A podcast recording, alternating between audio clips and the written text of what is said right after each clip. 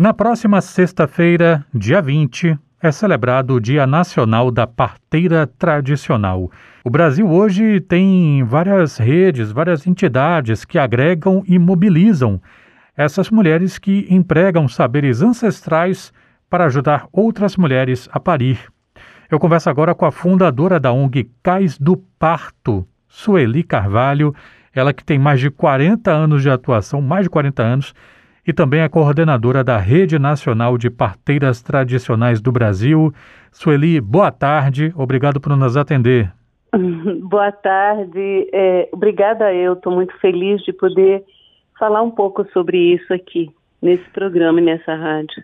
Eu conheci você, Sueli, o seu trabalho, em uma entrevista que foi feita no ano passado pela minha colega Josi Braga, na qual você dizia, a propósito de um evento que ia acontecer sobre parto, você contou para ela que já tinha, pelo menos até a ocasião, mais de 5.600 partos. E agora, enquanto é que está a contagem? Ou você já desistiu de contar? Não, na verdade, nesse ano que passou, eu atendi poucos partos. O meu trabalho, como é muito expandido para outros estados do Brasil, para outros países. Existem parteiras atendendo parto que passam pela nossa escola. Normalmente as pessoas é, que são parteiras, e aí tanto faz é, mulher como homem, se bem que é um ofício né, quase que totalmente feminino, mas tem muitos homens também, principalmente indígenas, que nascem com esse dom, mas chega na idade adulta, talvez já na adolescência, começa a sentir um desejo grande, uma atração muito grande por esse período da vida né, humana. E nós temos muitos partos acontecendo em vários países, no Brasil todo, por parteiras e parteiros que passaram por esse processo. E aí a minha função é bastante de ajudar à distância, é, eu acho que a tecnologia, né, e esse aplicativo do, do de poder falar do WhatsApp, né, poder, poder ver e falar em tempo real, ajuda bastante. E eu ajudo muitas é, é, nos partos à distância, né, com as parteiras lá presentes. O mais recente parto que eu, que eu atendi presencialmente, né, que eu recebi o bebê nas minhas mãos, foi 4 de outubro, que nasceu o Leon Assis, a mãe dela veio da, da Colômbia aqui para minha casa para ter o bebê aqui. E aí pronto, já estão na Colômbia, ficaram aqui três meses. Leon nasceu super bem. Mas essa quantidade de partos é porque também eu já, eu já tenho quase 50 anos de parteira. Sueli, você descende de uma linhagem de parteiras. Você, Sim. das suas quatro bisavós, três né, eram parteiras. Sim. Uma uhum. tupi-guarani, uma outra que era cafusa, e também a mãe da mãe do seu pai. A sua mãe também né, é, é era parteira, enfim. As mulheres antepassadas da, da minha linhagem, quase todas foram parteiras. Esse é o, é o dom que eu carrego e é a minha inspiração porque eu sei exatamente onde elas viveram, como elas viveram, eu conheço a história delas e eu sei da precariedade, né, da dificuldade de sobrevivência mesmo, de, de, de poder ter um recurso a mais, né? Nessa época, os hospitais no Brasil eram, eram muito raros, os hospitais só tinham nas cidades grandes, não existia hospital nas cidades pequenas. Então, nas cidades pequenas, onde não haviam hospitais e médicos atendendo, às vezes havia assim, um, como se fosse um, um hospital primário, né, aquele bem básico, assim, tipo posto de saúde, e nada mais do que isso.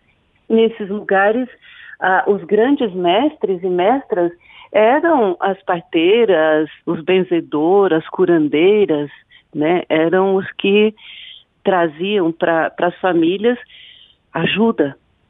Já que você tocou nesse assunto, Sueli, pedi para algumas colegas minhas, amigas minhas, né, porque naturalmente a, a, a visão que elas podem ter é, pode ser mais abrangente né, do que aquelas questões que eu posso elaborar em, em uma entrevista. E, obviamente, eu vou te fazer algumas perguntas que certamente você já ouviu inúmeras vezes, mas talvez as suas respostas sejam ouvidas pelas nossas ouvintes pela primeira vez. Então, me permita perguntá-las. Sim. É, uma, a primeira pergunta é justamente nesse sentido, né? Você falou da precariedade em que suas ancestrais tinham de trabalhar. É, acho que uma das questões mais recorrentes assim é se as parteiras podem atuar sem, digamos, um suporte médico que socorra gestantes em caso de complicações, inclusive quando o parto já está em curso, né?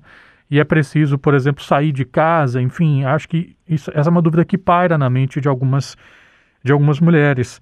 É, e se isso não poderia trazer alguma insegurança? Então a questão é, que medida a parteira pode atuar sem um suporte médico? Bom, Começando, é, Renato, pelo princípio lógico, né, pelo conceito, né, o parto é um ato fisiológico do corpo feminino. Nós temos que começar por aí, né?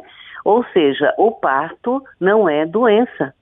Ele não tem necessariamente que estar dentro do hospital e necessariamente ser atendido por um médico, uma pessoa que estudou medicina na universidade. Não. As mulheres podem parir, inclusive, sozinhas. Quantas mulheres parem no táxi, dentro do táxi? Quantas mulheres parem na porta do hospital? E vida que segue, claro, tô, tô é, minimizando bastante, né, a repercussão desse evento, mas eu estou querendo dizer que tecnicamente não é necessário. Ainda para fundamentar melhor isso que eu estou dizendo, a Organização Mundial de Saúde em 1986, teve uma reunião da Organização Mundial de Saúde no Ceará, em Fortaleza. E se não estou equivocada, é, é, o ano, me parece que foi 86, foi nos anos 80. 86, mas isso está lá nos anais da, da OMS e qualquer pessoa que queira confirmar isso pode procurar. Inclusive, nesse grande encontro que houve aqui em Fortaleza, no Brasil, da OMS, é, foi quando a OMS publicou uh, o documento de recomendações para a assistência ao parto no mundo. E essas recomendações existem, estão aí, só que nos hospitais nunca você vê isso em parede de hospital como é, um conceito ou um roteiro, vamos dizer assim, de, de, de serviço. Não vê, infelizmente.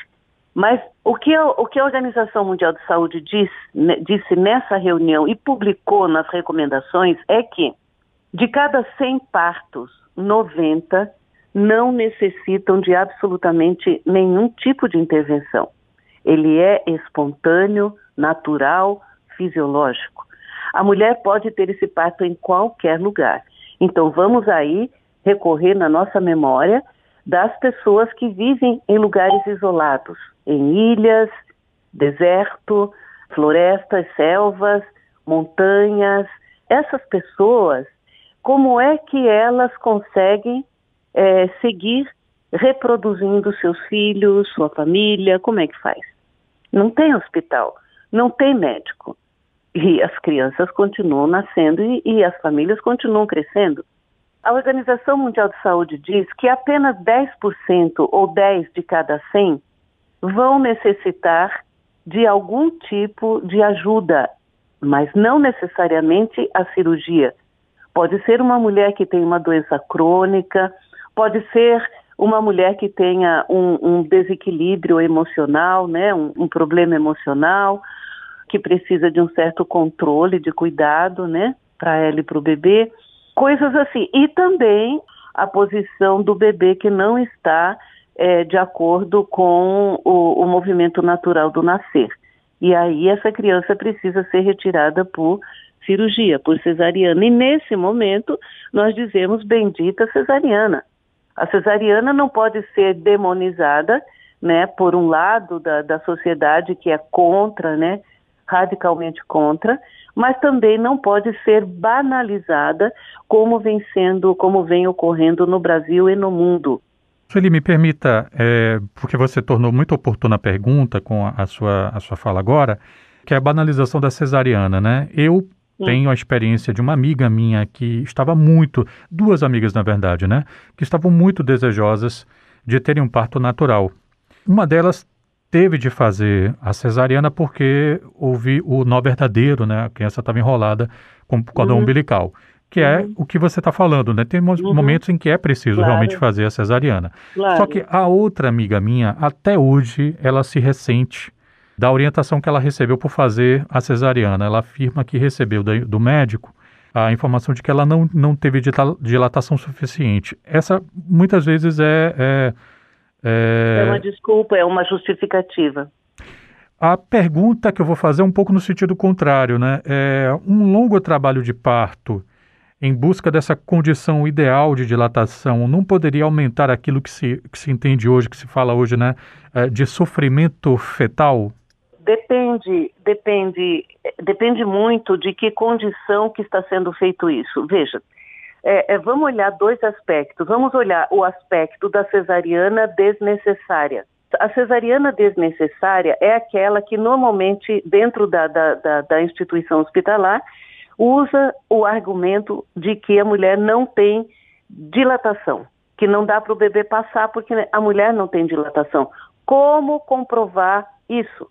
Né? Não existe nenhum exame de imagem, nenhum tipo de exame de imagem que é, é, mostre, mostre isso, né? Visi, visivelmente mostre, para que a pessoa veja como é um, um colo fechado, um colo que não se abre para dar passagem para o bebê. Né? Mas como é que faz para confirmar isso, para ter isso como uma prova? A palavra do médico, apenas isso. No, no, no último século, a mulher perdeu completamente o autocontrole, o comando do seu, do seu corpo. No nosso trabalho, nós trabalhamos também a, as aberturas e vamos chamar uma palavra que é, é muito potente, mas ela tem diferentes formas, né? Cura. A mulher tem um momento, um processo de cura ela está curando ali, naquele momento de dor, de desconforto, a, até de medo, ela está curando os próprios medos. Ela está curando a sua insegurança, ela está curando a sua baixa autoestima. Porque uma mulher que está dando a luz, que está parindo, ela está abrindo o seu corpo para dar passagem para a vida. Que coisa incrível! Eu queria agradecer muito aqui pela gentileza da Sueli Carvalho. Ela é parteira, fundadora da ONG Cais do Parto tem mais de 40 anos, tem quase 50 já de atuação e também é coordenadora da Rede Nacional de Parteiras Tradicionais do Brasil, que celebram no dia 20 o Dia Nacional da Parteira Tradicional. Sueli, muito obrigado pela gentileza de falar educadora, bom trabalho para você, próximos nascimentos, saúde para você e para os seus. Eu agradeço, agradeço o seu respeito, a sua atenção e agradeço a todos os ouvintes e mando um grande abraço e um feliz ano novo. Estamos felizes com esse novo ano e com esse novo governo.